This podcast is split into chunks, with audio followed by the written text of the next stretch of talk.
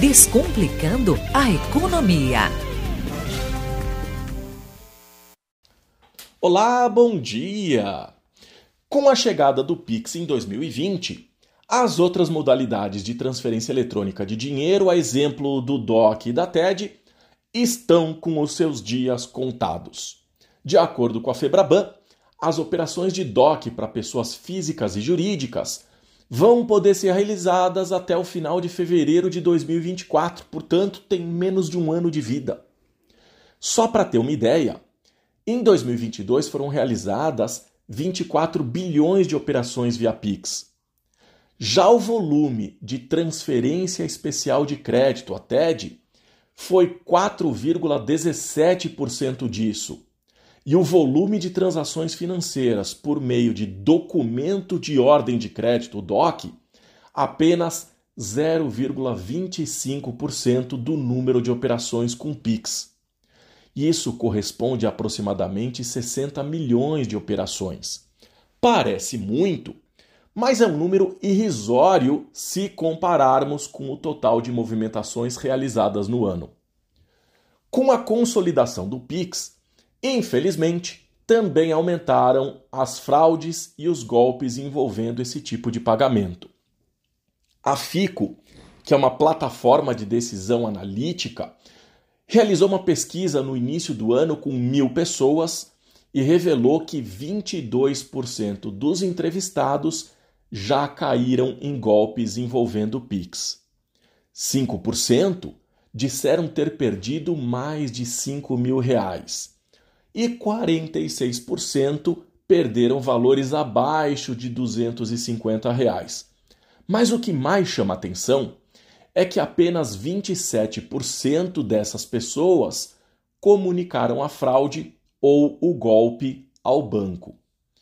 Alguns golpes já são conhecidos e a gente precisa ficar atento, porque os bandidos usam informações pessoais, usam as fotos das vítimas para criarem contas laranjas e acabam usando essas contas para receberem dinheiro proveniente do crime.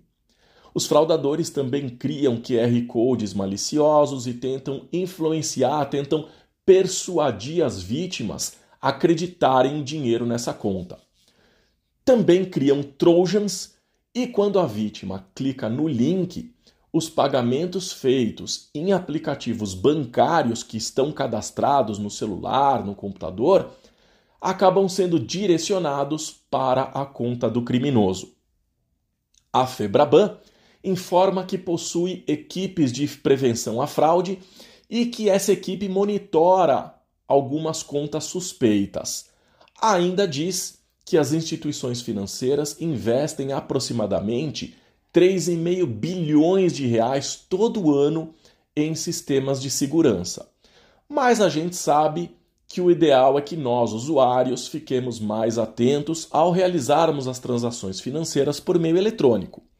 O ideal é nunca sair clicando nos links que a gente recebe por meio do WhatsApp, de e-mail, de SMS ou até das redes sociais. É super importante desconfiar de qualquer coisa que chegue até nós por meio eletrônico, principalmente promoções, brindes, descontos.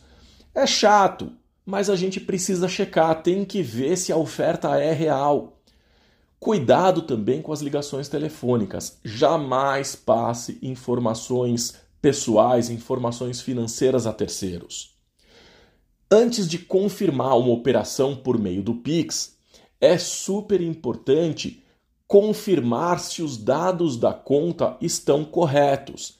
Esses dados eles aparecem antes de você enviar o Pix, então é preciso identificar se a pessoa para quem você está encaminhando o Pix é realmente a pessoa correta.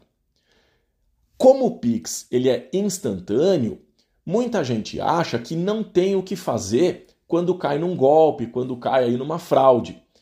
Mas a recomendação é fazer um boletim de ocorrência e comunicar ao banco, porque o seu banco vai fazer uma notificação ao banco que recebeu o Pix e os recursos podem ser bloqueados para que as instituições façam uma análise nos sete dias seguidos.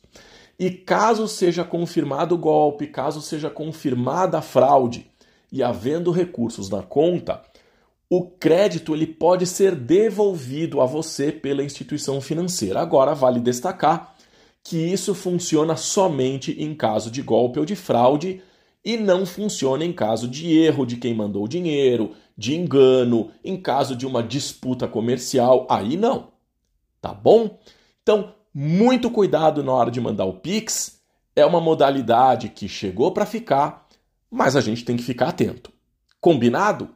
Desejo uma ótima semana e até o próximo quadro.